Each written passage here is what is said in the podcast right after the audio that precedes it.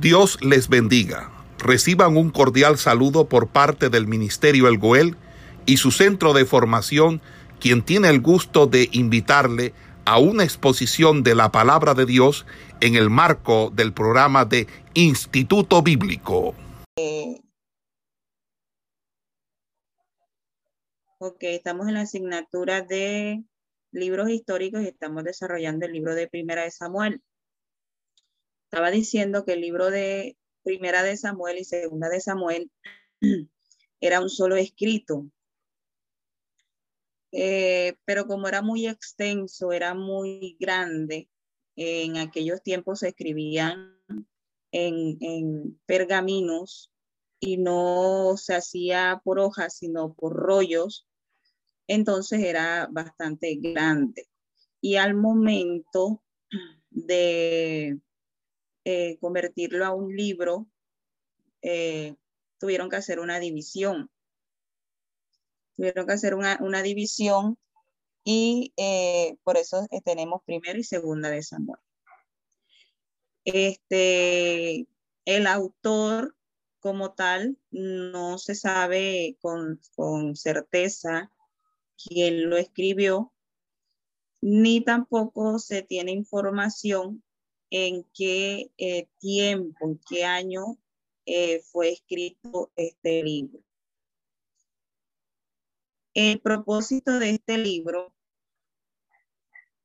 el propósito de este libro era o es eh, ver o demostrar a través de, de las escrituras, del, o sea, el Señor demostrar que eh, su palabra nos enseña, ¿verdad? Que Él exalta al humilde, pero mira de lejos al altivo, ¿verdad? Entonces, este libro fue un ejemplo o, al contar esta historia que, que nosotros leemos en este libro de primera de Samuel y segunda de Samuel, nos damos cuenta de que eh, Dios favorece al humilde, ¿verdad? Y mira de lejos al altivo. Entonces, en este libro se cuenta la historia de, primeramente iniciando, se cuenta la historia del el nacimiento de Samuel. Todavía en los primeros capítulos, eh, este libro eh, todavía está mostrando parte de jueces, de los jueces, y, y también muestra eh, la historia de una mujer, ¿verdad? Que se encontraba eh, triste, se encontraba desconsolada porque no tenía hijo. Y ella le, le lloró al Señor, que fue Ana, y le rogó por un hijo.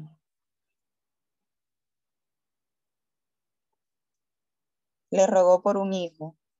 Entonces, aquí podemos ver que no solamente pensó en, no solamente ella pensó en su, en su bienestar como tal, de tener un hijo y van a gloriarse, sino que pensó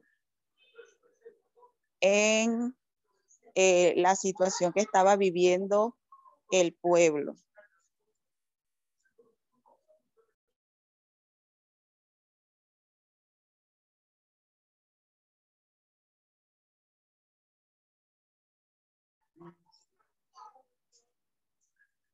Entonces, eh, cuenta la historia, cuenta la historia también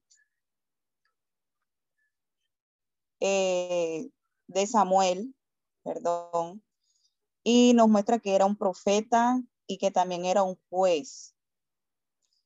Y dicen que este el último juez que hubo en la tierra de Israel fue Samuel. También nos cuenta de la historia de Saúl, ¿verdad? Nos cuentan cómo, cómo, cómo fue elegido como rey de Israel y nos cuenta el desarrollo eh, que hubo en su reinado hasta su muerte. eh, incluyendo también la guerra con los filisteos, que es ahí donde eh, él muere. Y también nos cuenta la gran hazaña de, de David, la gran hazaña de David al matar a Goliat. También nos cuenta eh, cuando Dios le pide a Samuel, cuando ya Dios rechaza a Saúl como rey y le pide a Samuel que unja a David como rey, ¿verdad? Eh, unos datos eh, curiosos era que el libro de Primera de Samuel eh, que fue lo que le expliqué ahorita, hacía parte, ¿verdad?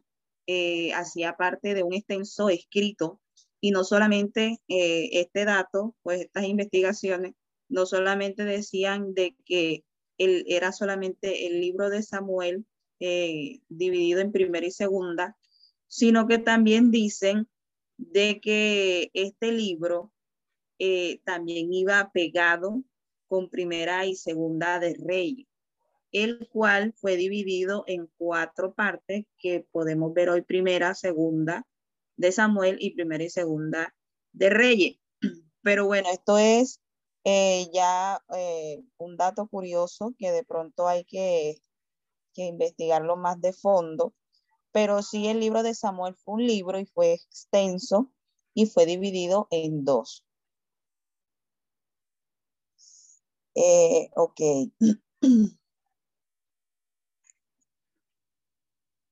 El libro de Samuel, de Primera de Samuel, enfoca a tres personajes importantes. Esos tres personajes eran Samuel, Saúl y David. Aunque nosotros eh, al leerlo vemos que hay otros personajes, pero son personajes secundarios. Aunque Ana, ¿verdad?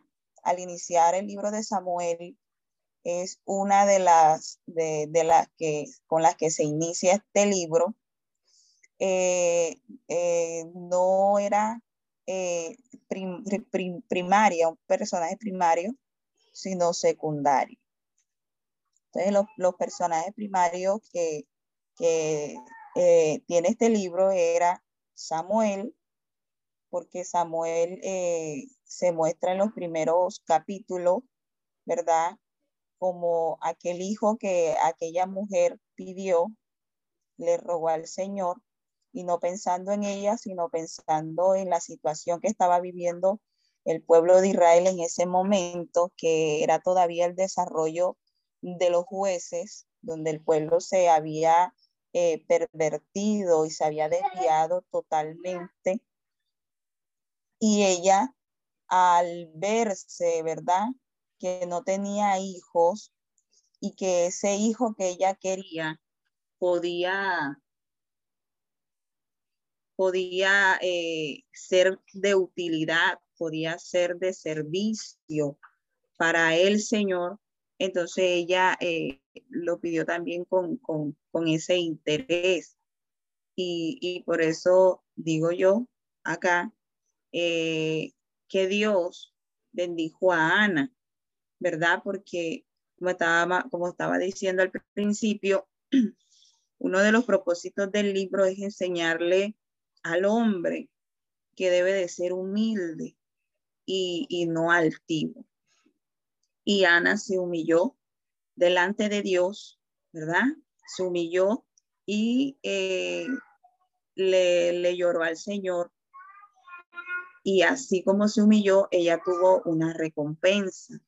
Igualmente, cuando vayamos eh, desarrollando el libro de Samuel, de Primera de Samuel, nos vamos a dar cuenta también de, de esto. Ok.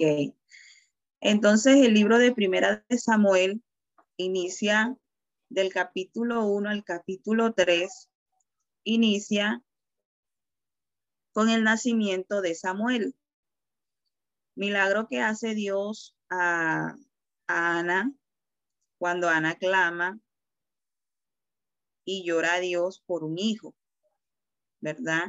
Y que no lo hace con un interés propio, que no lo hace con, con, un egoísmo, ¿verdad? Sino que lo hace también pensando, lo pide al Señor, también pensando en el futuro de su nación. Es más, cuando eh, Ana tiene a el hijo, cuando recibe el milagro, eh, Ana ofrece al niño a Dios para que sirva en la casa de Jehová. Ana ofrece a Samuel, ¿verdad? Ana dice la palabra que cuando, cuando ellos, eh, cuando ellos van primero al templo, suben al templo, porque era, esto era costumbre eh, en, en la tierra de Israel, en el pueblo de Israel, era costumbre de que eh, cuando se celebraba la Pascua y otras fiestas, otras celebraciones alusivas a la libertad que ellos habían obtenido eh, de, parte de Dios cuando salieron de Egipto, ¿verdad? Y todas las eh, victorias que habían tenido en el desierto y de todos los milagros que Dios había hecho en el desierto al ellos eh, salir de Egipto, ellos tenían algunas festividades. La más conocida era la Pascua. Entonces, aquí nos muestra, aquí nos muestra, por decir, en, el, en, el, en los primeros versículos del capítulo 1 dice, hubo un varón de Ramataín, de Sofín, del monte de Efraín, que se llamaba Alcano hijo de Jeroán, hijo de Liu, hijo de Tou, hijo de Suf, Efrateo. Y tenía él dos mujeres, el nombre de una era Ana y el nombre de la otra Penina. Y Penina tenía hijos, mas Ana no los tenía, y todos los años aquel varón subía de su ciudad para adorar y para ofrecer sacrificios a Jehová de los ejércitos en Silo, donde estaban dos hijos de Eli, Ofni y Fine, sacerdotes de Jehová. Entonces, aquí, ¿verdad? No, no.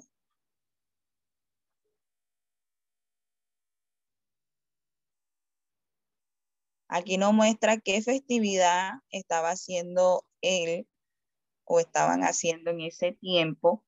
Solo decía que cada año ¿verdad? Él subía a hacer sacrificio. Entonces, ellos suben a hacer el sacrificio, a llevarle el sacrificio al, a, los sacerdotes en ese tiempo de turno, que nos muestra aquí que eran los hijos de, de, de Eli, Ofni y Fine, y en, en eso, pero dice la Biblia que todos los años subían.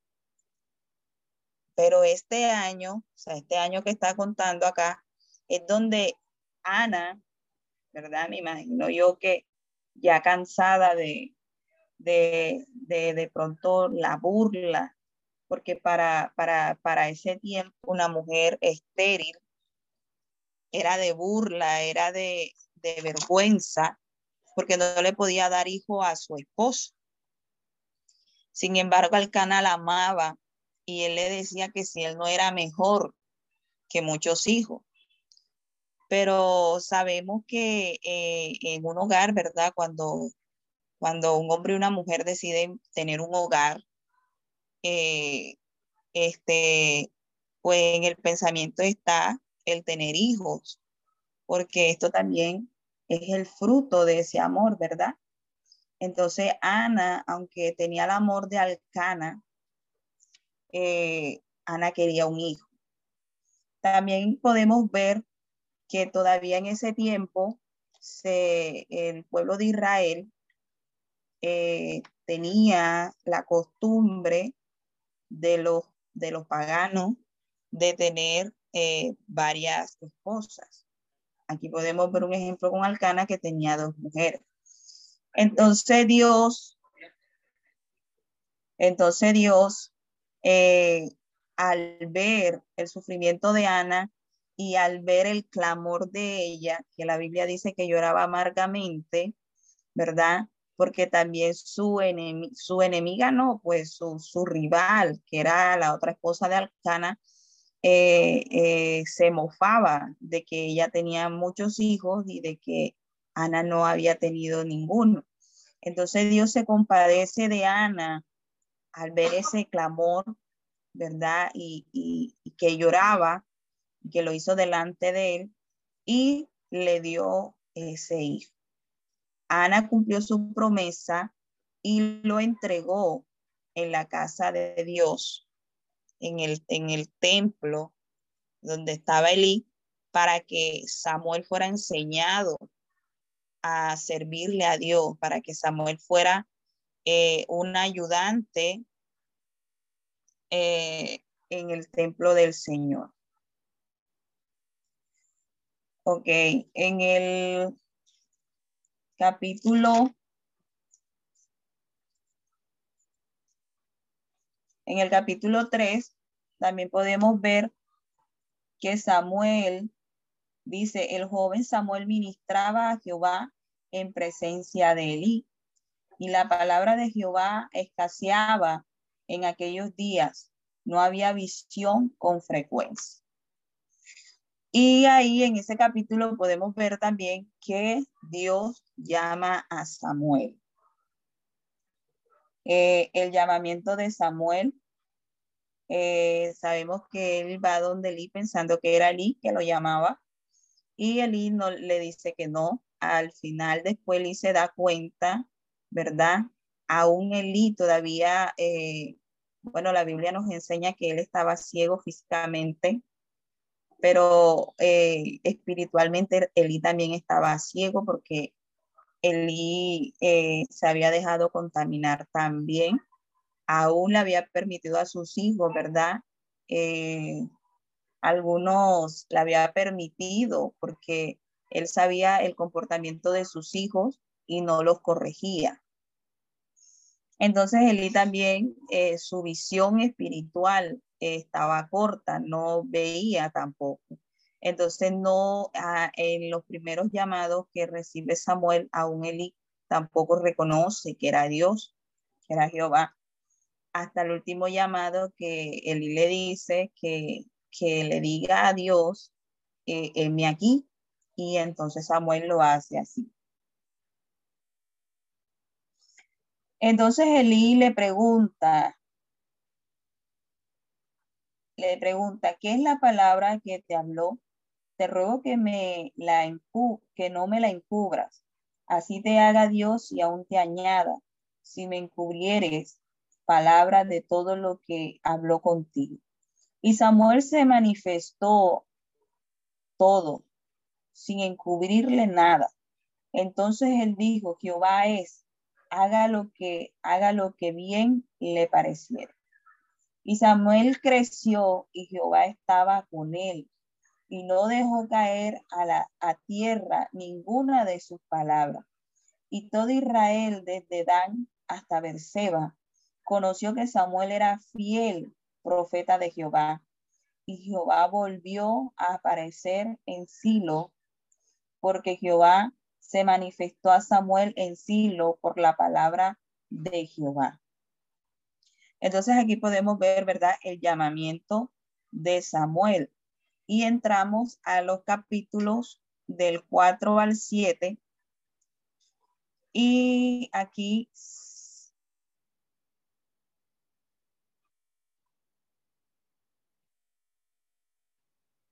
aquí nos muestra eh, la guerra o, o, la invasión de los filisteos ¿verdad? Eh, los filisteos, que eran el principal enemigo de Israel, ellos entran en una guerra y capturan el arca de, el arca del pacto, que era el arca que ellos tenían. que simbolizaba la presencia de Dios. Esta arca simbolizaba la presencia del Señor. Entonces, aquí podemos también ver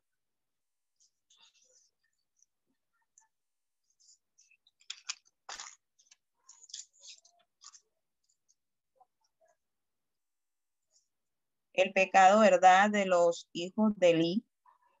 Eh, los hijos de Eli eran hombres perversos, hombres que decían ser o que eran sacerdotes, que decían ser guías de, de eh, guías del pueblo de Israel, que supuestamente ellos tenían la presencia de Dios, pero no era así. Eran hombres que estaban muy lejos de Dios, hombres que estaban eh, eh, practicando cosas que a Dios no le agradaba. Es más, dicen los estudiosos y aún la Biblia en parte nos enseña de que estos hombres se acostaban con las mujeres que iban supuestamente a ofrecer sacrificios, incienso al templo.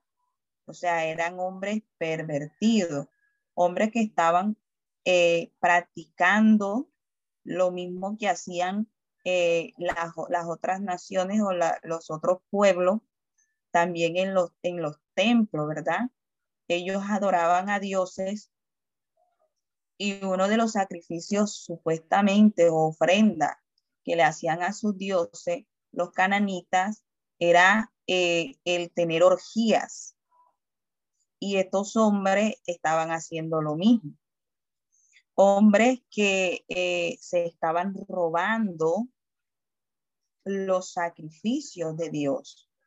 Cuando eh, el pueblo de Israel subía, así como lo hacía el Cana, a llevar las ofrendas, ellos llevaban, dependiendo de quién era, eh, si era un rico, era un pobre, eh, llevaban las ovejas, llevaban el ganado, llevaban las tórtolas, llevaban lo que de pronto si eran sembradores, ellos llevaban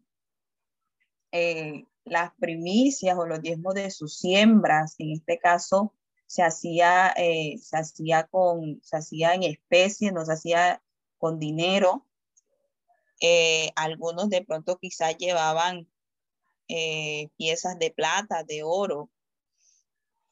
Y estos hombres lo que hacían era que no ofrecían el sacrificio a Dios, en este caso hablando de pronto de los animales, de de pronto eh, sacrificarlos y ofrecerlos a Dios y quemarlos en holocausto, porque también esto era una, había una diferencia y era que a veces habían ofrendas que llevaban para que la quemasen a Dios, para que fuese de olor fragante para el Señor.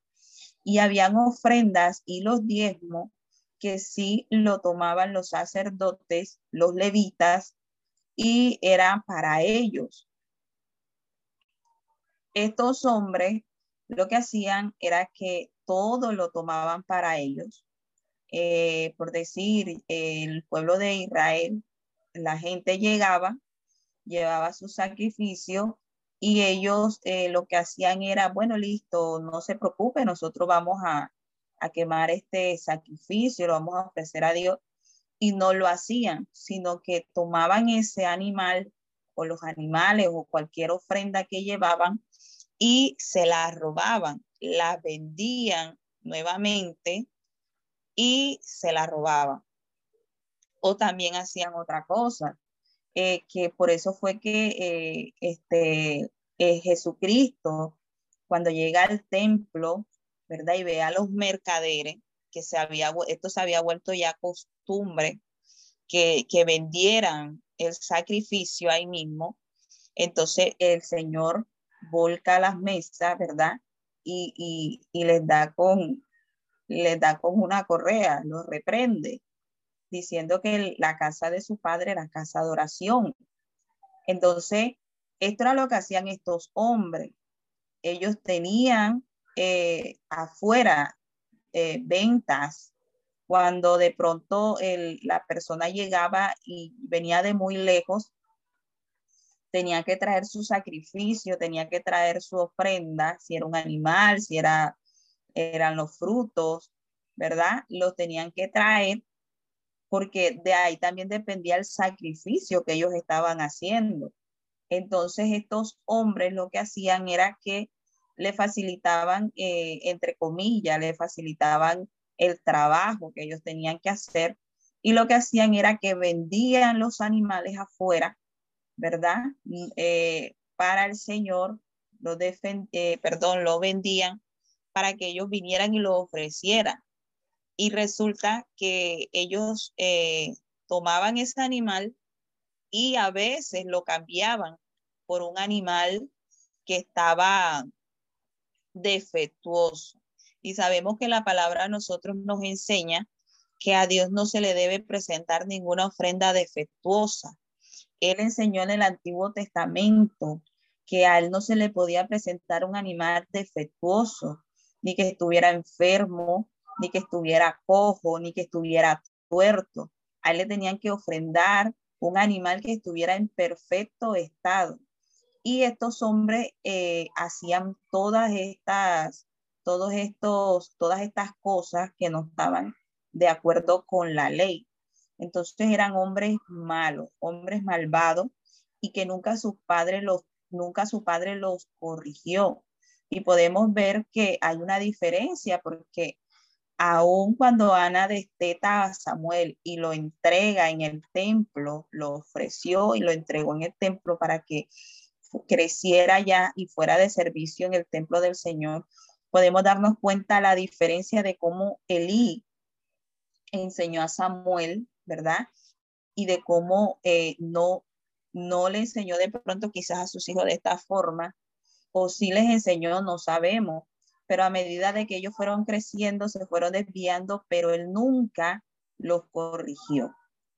Entonces, aquí podemos ver que eh, los filisteos capturan el arca también podemos ver que cuando capturan a ellos, ellos, ¿por qué capturan el arca? Porque cuando ellos inician la guerra con los filisteos, eh, se llevan el arca y ya ellos no tenían de pronto el arca como en verdad el arca significaba, que era el significado del arca, ¿verdad? Y, y no consultaban a Dios, ya no lo consultaban, para preguntarle, Señor, vamos a pelear, tú nos vas a dar la victoria, ¿qué vamos a hacer? Y que, que Dios fuera el que les hablara, como siempre en la Biblia lo hemos visto, como se hizo, eh, como lo hacía Moisés, como lo hacía Josué, ¿verdad? Sino que ellos ya tenían el arca como un amuleto. Ellos tenían el arca como algo que les daba suerte, entonces, cuando salen a la guerra, ellos se llevan el arca pensando que el arca como tal les iba a dar suerte, les iba a, dar la victoria con el pueblo eh, de los filisteos, con la, con la guerra que iban a tener con los filisteos, y resulta que no fue así. Aún así fue tanto eh, eh, de pronto la mala enseñanza que ya le tenían hasta el mismo pueblo de los filisteos, que el pueblo de los filisteos también veía en el arca como un amuleto y por eso se los roban. Se la roban y se la llevan a su tierra. Entonces, eh, ellos no, eh, no buscaban la presencia de Dios, ya tenían el arca como un amuleto, como algo que les daba suerte, salen a la guerra, el Señor eh, no les da la victoria porque ellos estaban muy lejos de Dios, no tenían a Dios, ¿verdad? Ni siquiera le consultaban, eh, no tenían a Dios en, en, eh, no tenían a Dios en sus planes, ni nada, no le, no le eh, comunicaban o le preguntaban si hacían esto o lo otro, que era como siempre se tenía que ser y siempre se debe de hacer sino que ellos pensaban en, su, en su mente engañada de que esto le daba suerte. Y nosotros sabemos, ¿verdad?, de que el arca representaba la presencia de Dios, representaba eh, eh, que Dios estaba con el pueblo, pero no era eh, de pronto un monumento para que la adorasen, no era un monumento para que le rindieran culto, sino que era una representación como algo que el pueblo de Israel viera de que eh, todo lo que hacía o todo lo que Dios había hecho estaba representado en esa arca. Eh, entonces, el pueblo de Israel fue vencido por los filisteos. Los filisteos se llevan el arca. Cuando los filisteos tienen el arca ya en su tierra, eh, comienzan a enfermarse, comienzan a recibir plagas, y ellos se dan cuenta, ¿verdad? De que esto no es eh, los dioses que ellos tienen, de que esto no es eh, esos monumentos que quizás también eh, se robaban o cuando peleaban con otra tierra, tomaban esos dioses y los adoraban, le ofrecían cosas y, y cosas inmundas, ¿verdad? Sino que esto era diferente. Entonces ellos se asustan, se dan cuenta que bien le han sobrevenido plagas, enfermedades, cosas malas y devuelven el arca. En estos capítulos también nos muestra la muerte de Eli, ¿verdad? Cuando Eli se sorprende, cuando le dicen que el arca es robada, Eli cae hacia atrás, se desnuca y se muere. También eh, una de las esposas de sus hijos da a luz ahí mismo de, de, de la sorpresa que, o, o sí, del impacto que reciben cuando que, que tienen al recibir la noticia de que el arca fue tomada. Y era como, era como, para ellos era como, o sea, se me van a llevar la muleta. Entonces se sorprenden y sucede esto. Y también vemos el llamamiento de Samuel como juez. En el capítulo 7 dice, habló Samuel a toda la casa, a toda la casa de Israel diciendo, si de todo vuestro corazón os volvéis a Jehová, quitad los dioses ajenos y a, y a Astarot de entre vosotros y preparad vuestro corazón a Jehová y solo a él serví y os librará de la mano de los filisteos. Entonces los hijos de Israel quitaron a los Baales y a Astarot y sirvieron solo a Jehová. Y Samuel dijo, reunid a todo Israel en Mizpah y yo oraré por vosotros a Jehová. Y se reunieron en Mizpah y sacaron agua y la derramaron delante de Jehová y ayunaron aquel día y dijeron allí, contra Jehová hemos pecado. Y juzgó Samuel a los hijos de Israel, en Mizpah. Cuando oyeron los filisteos que los hijos de Israel estaban reunidos en Mizpah, subieron los príncipes de los filisteos contra Israel. Y al oír esto, los hijos de Israel tuvieron temor de los filisteos. Entonces dijeron los hijos de Israel a Samuel, no ceses de clamar por nosotros a Jehová nuestro Dios, para que nos guarde de la mano de los filisteos.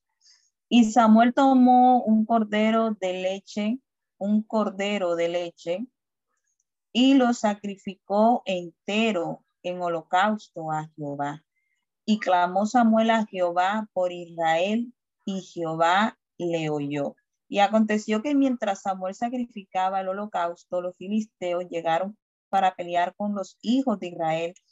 Mas Jehová tronó aquel día con gran estruendo sobre los filisteos y los atemorizó y fueron vencidos delante de Israel. Y saliendo los hijos de Israel a Mizpah, siguieron a los filisteos, hiriéndolos hasta abajo de, de Betcar. Tomó luego Samuel una piedra y la puso entre Mispa y Zen y le puso por nombre Ebed Eser diciendo, hasta aquí nos ayudó Jehová. Entonces aquí es donde Dios, es donde Dios eh, llama a Samuel para que fuera juez de Israel. Y ya nos damos cuenta que en los primeros versículos Samuel ya estaba, ya había sido reconocido como profeta. Cuando Dios lo llama también y le declara eh, una profecía, la cual le cuenta Elí, entonces dice que por toda la tierra, ¿verdad? Eh, Samuel fue reconocido como profeta. Entonces, eh, el, ya en el capítulo 8 al 11, es donde los israelitas eh, le piden rey a Samuel. En el, capítulo 8, Israel pide rey. Y se aconteció que habiendo eh, Samuel envejecido, puso a sus hijos por jueces sobre Israel. O sea, Samuel también puso a sus hijos. Y el nombre de su hijo primogénito fue Joel. Y el nombre de el segundo Abías. Y eran jueces en Berseba. Aquí podemos darnos cuenta también que los hijos de Samuel, a pesar de que Samuel era un hombre de Dios, a pesar de que Samuel era eh, un hombre que estaba bastante cerca de la presencia de Dios, eh, sus hijos también tuvieron el mismo comportamiento que tuvieron los hijos de Eli. Aquí dice en el versículo 5, dice, y le dijeron, he aquí, tú has envejecido y tus hijos no andan en tus caminos. Por tanto, constituyenos ahora un rey que nos juzgue como tienen todas las naciones. Pero no agradó a Samuel esta palabra que dijeron, danos un rey que nos juzgue. Y Samuel oró a Jehová.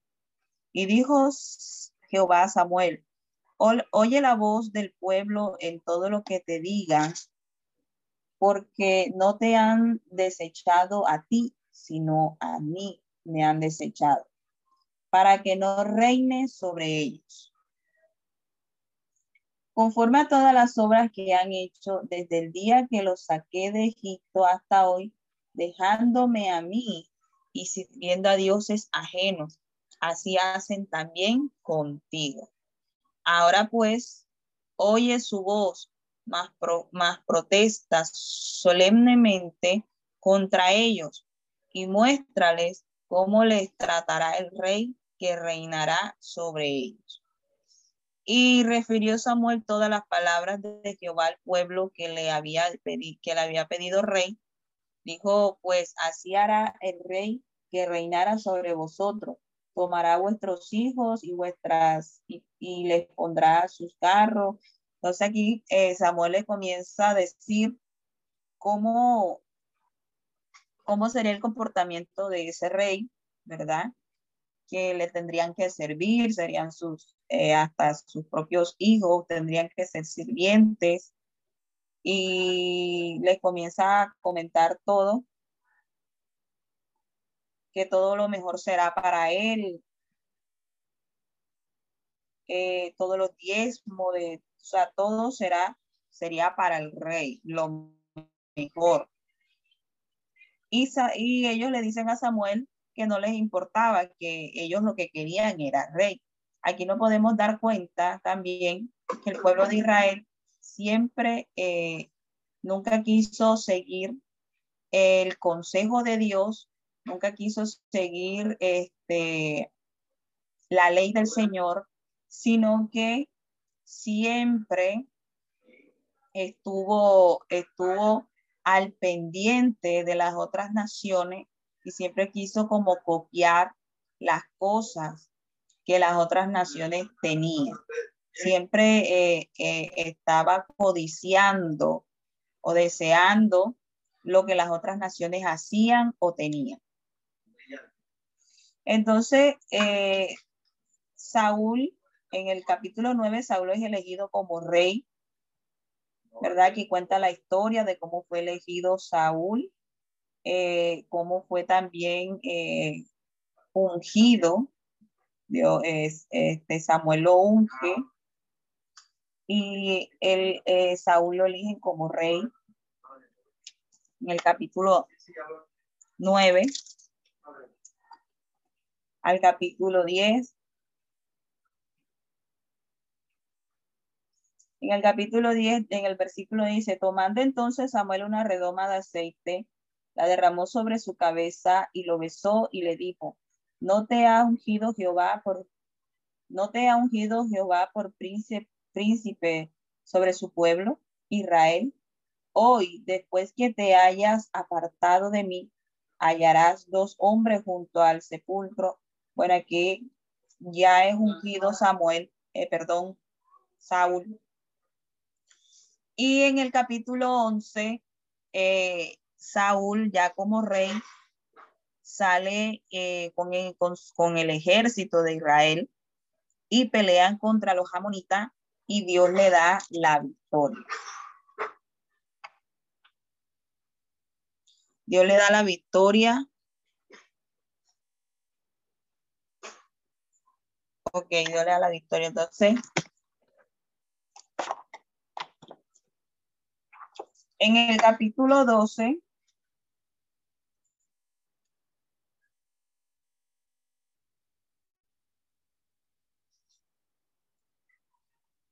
en el capítulo 12, Samuel da un discurso,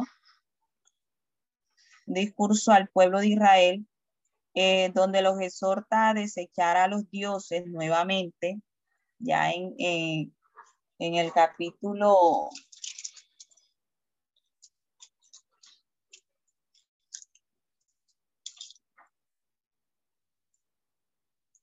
En el capítulo 7, donde Samuel es elegido como juez, ya Samuel le da, ahí le da un discurso, ¿verdad? Y le dice que, lo que le está aconteciendo es porque ellos han dejado a Dios, porque le han sido infiel y se han ido a, a dioses paganos. Entonces ellos se arrepienten. Nuevamente en el capítulo 12, Samuel le da un discurso, ya Samuel estaba más anciano, estaba anciano, y les exhorta otra vez nuevamente a desechar a los dioses paganos y serle fiel a Jehová de los ejércitos cumpliendo sus mandamientos. En el capítulo del 13 al 15, eh, primero Samuel, Saúl, perdón, eh, desobedece los mandamientos de Dios, los es desobediente a esos mandamientos porque Saúl se va nuevamente a una guerra, la guerra contra los filisteos, y Dios les da unas pautas a través de Samuel a Saúl, unas cosas que él debía de cumplir en, este, en esta guerra. Y era que no podían tomar nada, no podían tomar nada de, de, de esta guerra, ningún botín. Y Saúl hace lo contrario. También les dice que debían de matar, ¿verdad? A, los reyes, debían de matar a todos los principales y Saúl no hace. Entonces, él descaradamente desobedece a Dios en varias ocasiones, escuchando al pueblo. Después Samuel, cuando llega, eh, él este, le pregunta a Saúl que por qué ha hecho eso, que por qué no hizo lo que Dios le había mandado y él le dice que, este, que a la demora de él, porque también otra cosa ofreció sacrificio, que era algo que tenía que hacer Samuel como sacerdote.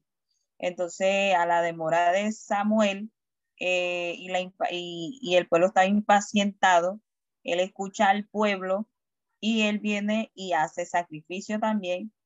Y Samuel eh, se molesta, lo, también lo, lo exhorta y le pregunta que por qué hizo esto, que por qué hizo esto, eh, si esto no lo tenía que hacer, él tenía que obedecer a Dios de lo que ya él le había dicho que Dios le había mandado hacer.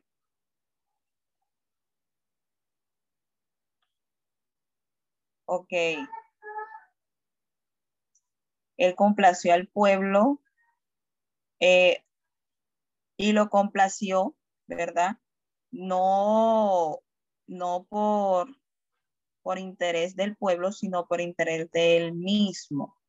Porque ya aquí podíamos ver unas fallas de carácter en Saúl, que Saúl era deshonesto, era orgulloso y no tenía integridad. Entonces Saúl lo que buscaba aquí era que el pueblo eh, lo amara, que el pueblo estuviera a favor de él. Él, él complacía al pueblo en todo lo que quería para que él siguiera siendo rey y fuera amado por el pueblo y no hacía lo que Dios le había mandado.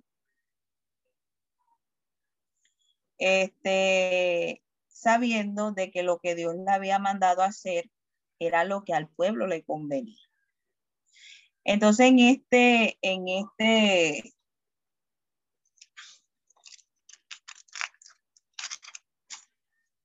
en este lapso de tiempo del capítulo 13 al 15,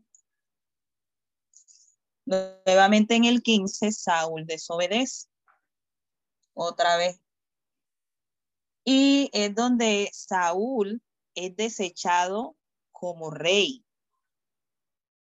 Porque Saúl no mostraba una, o sea, Saúl, eh, Saúl, eh, cuando Samuel le decía, ah, pues en la primera, en las primeras veces que se había portado mal, Samuel lo exhortaba y él decía, habla con Dios, dile que yo voy a cambiar, dile, y resulta que Saúl no cambiaba, Saúl no mostraba un arrepentimiento, sino que siempre hacía lo que él quería. Entonces en el capítulo 15, Saúl es desechado por Dios. Dice, después de Samuel, después Samuel dijo a Saúl, Jehová me envió a, que a que te ungiese por rey sobre su pueblo Israel. Ahora pues está atento a las palabras de Jehová. Así ha dicho Jehová de los ejércitos. Yo castigaré lo que hizo a Amalek a Israel al oponérsele en el camino cuando subía de Egipto. Ve pues y hiere a Amalek y destruye todo lo que tiene y no te apiades de él. Mata a hombres, mujeres, niños y aún los de pecho, vacas, ovejas, camellos y Aquí es donde Dios le da la orden de que eh, de que mate, o sea, de que no tomara nada.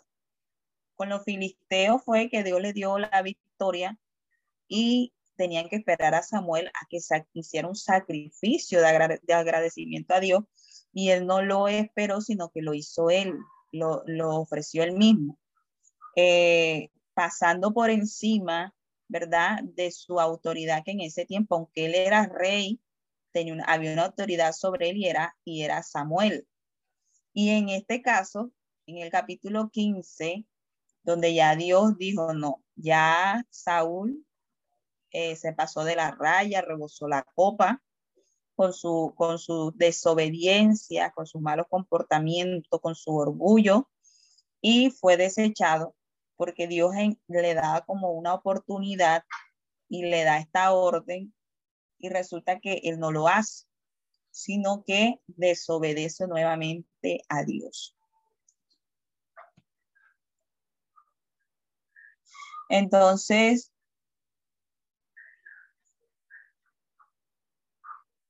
en el versículo 28 del capítulo 15, perdón, en el, en el versículo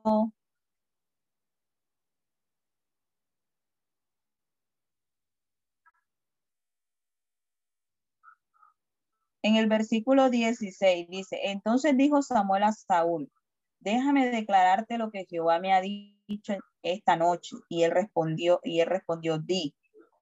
Y dijo Samuel, aunque eras pequeño en tus propios ojos, no has sido hecho jefe de las tribus de Israel, y Jehová te ha ungido por rey sobre Israel. Y Jehová te envió en misión y dijo, ve, destruye a los pecadores de Amalek y hazle guerra hasta que los acabe. ¿Por qué pues no has oído la voz de Jehová, sino que vuelto al botín, has hecho lo malo ante los ojos de Jehová? Y Saúl respondió a Samuel, antes bien he obedecido la voz de Jehová y fui a la misión que Jehová me envió y he traído a Gad, rey de Amalek, y he destruido a los amalecitas. Sea, que él no se arrepentía, sino que al contrario, él, él, lo que trató de decir fue, o sea, yo obedecí lo que Dios me dijo y hice hasta mejor. Mas el pueblo tomó del botín ovejas y vacas, las primicias del, del anatema, para ofrecer sacrificios a Jehová tu Dios en Gilgal. Y Samuel dijo, se complace Jehová tanto en los holocaustos y víctimas como en que se obedezca a las palabras de Jehová. Ciertamente el obedecer es mejor que los sacrificios y el prestar atención que la grosura de los carneros. Porque como porque como pecado de adivinación es la rebelión y como ídolos e idolatría la obstinación. Por cuanto tú desechaste la palabra de Jehová, él también te ha desechado para que no seas rey. Entonces Saúl dijo a Samuel, yo he pecado, pues he quebrantado el mandamiento de Jehová y tus palabras, porque, porque temía al pueblo y consentí entonces aquí se estaba justificando. Comenzó a justificarse Saúl, pero ya Dios lo había desechado porque ya Dios conocía el corazón de Saúl, aún dándole la última oportunidad, ¿verdad? Dándole una oportunidad más para ver si él cambiaba, para ver si, si, si maduraba. Saúl no lo hizo. Entonces aquí se estaba justificando eh, no, aquí nos podemos dar cuenta que Saúl era, un, era una persona inmadura, una persona que no tenía eh, un carácter formado, sino que tenía fallas en su carácter eh, como, como rey. Entonces, bueno, Saúl es, aquí es desechado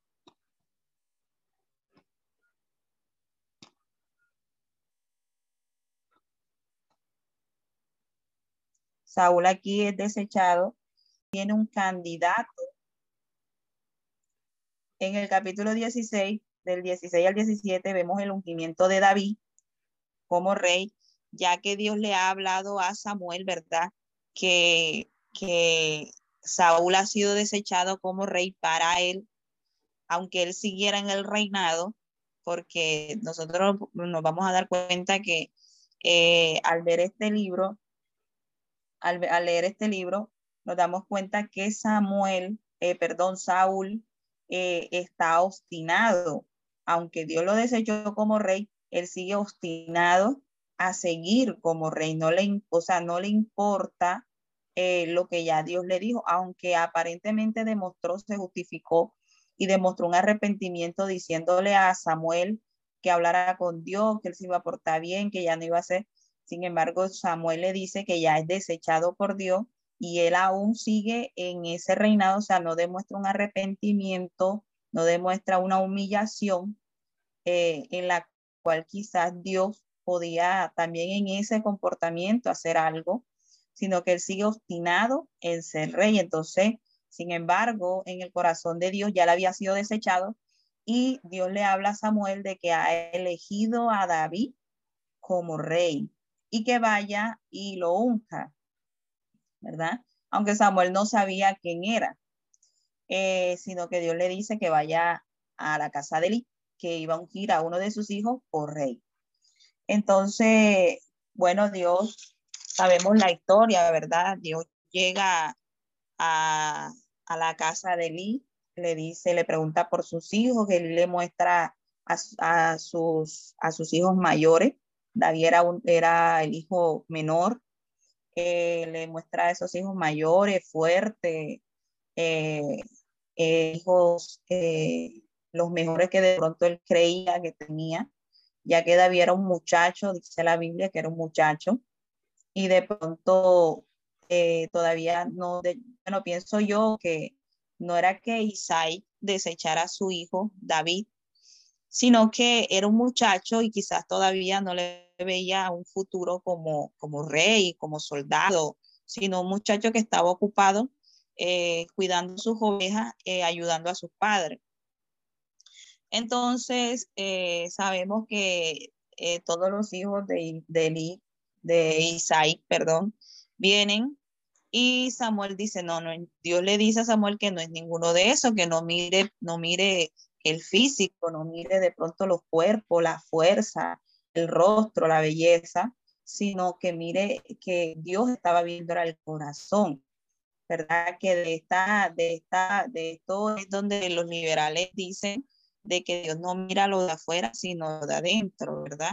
eso es, eso lo malinterpretan ahí. Entonces, eh, cuando viene David, eh, ya Isaí dice, bueno, mi último hijo, él es hijo menor, está cuidando las ovejas, Samuel le dice que lo traiga, Dios le dice que es él y Samuel lo unge como rey de Israel. En el capítulo 17 ya, ya podemos darnos cuenta que Saúl en el capítulo, perdón, David en el capítulo 16 eh, va a tocarle el arpa a Saúl, porque Saúl estaba siendo atormentado, estaba endemoniado, Saúl, ¿verdad? Eh, todos sus malos comportamientos y su obstinación eh, y su desobediencia, ¿verdad? Estaba atormentado por espíritus y David va y le toca el arpa a Saúl, ahí es donde Saúl conoce a David Después David se va, después el pueblo de Israel sale otra vez a la guerra con los filisteos, que este era uno de los mayores, eh, el mayor y más fuerte enemigo de Israel. Era, eran los filisteos, se levantaron nuevamente contra Israel, que es donde podemos ver que eh, aquí David hace una gran hazaña y mata a Goliat, el gigante de Gat, ¿verdad? el cual todo el pueblo de Israel, del ejército de Israel, tenía miedo, ninguno quería salir a pelear con él, porque dice la Biblia que era un hombre alto, un hombre muy grande, fuerte, era hombre de guerra. Eh, acá muestra lo que pesaba su armadura, lo que pesaba su lanza, su espada, y demuestra que era un hombre muy fuerte, y el pueblo de Israel tenía miedo, el miedo el temor, el terror había caído sobre el pueblo de Israel, aún de Saúl, porque el mismo Saúl sabía de que Dios no estaba con él.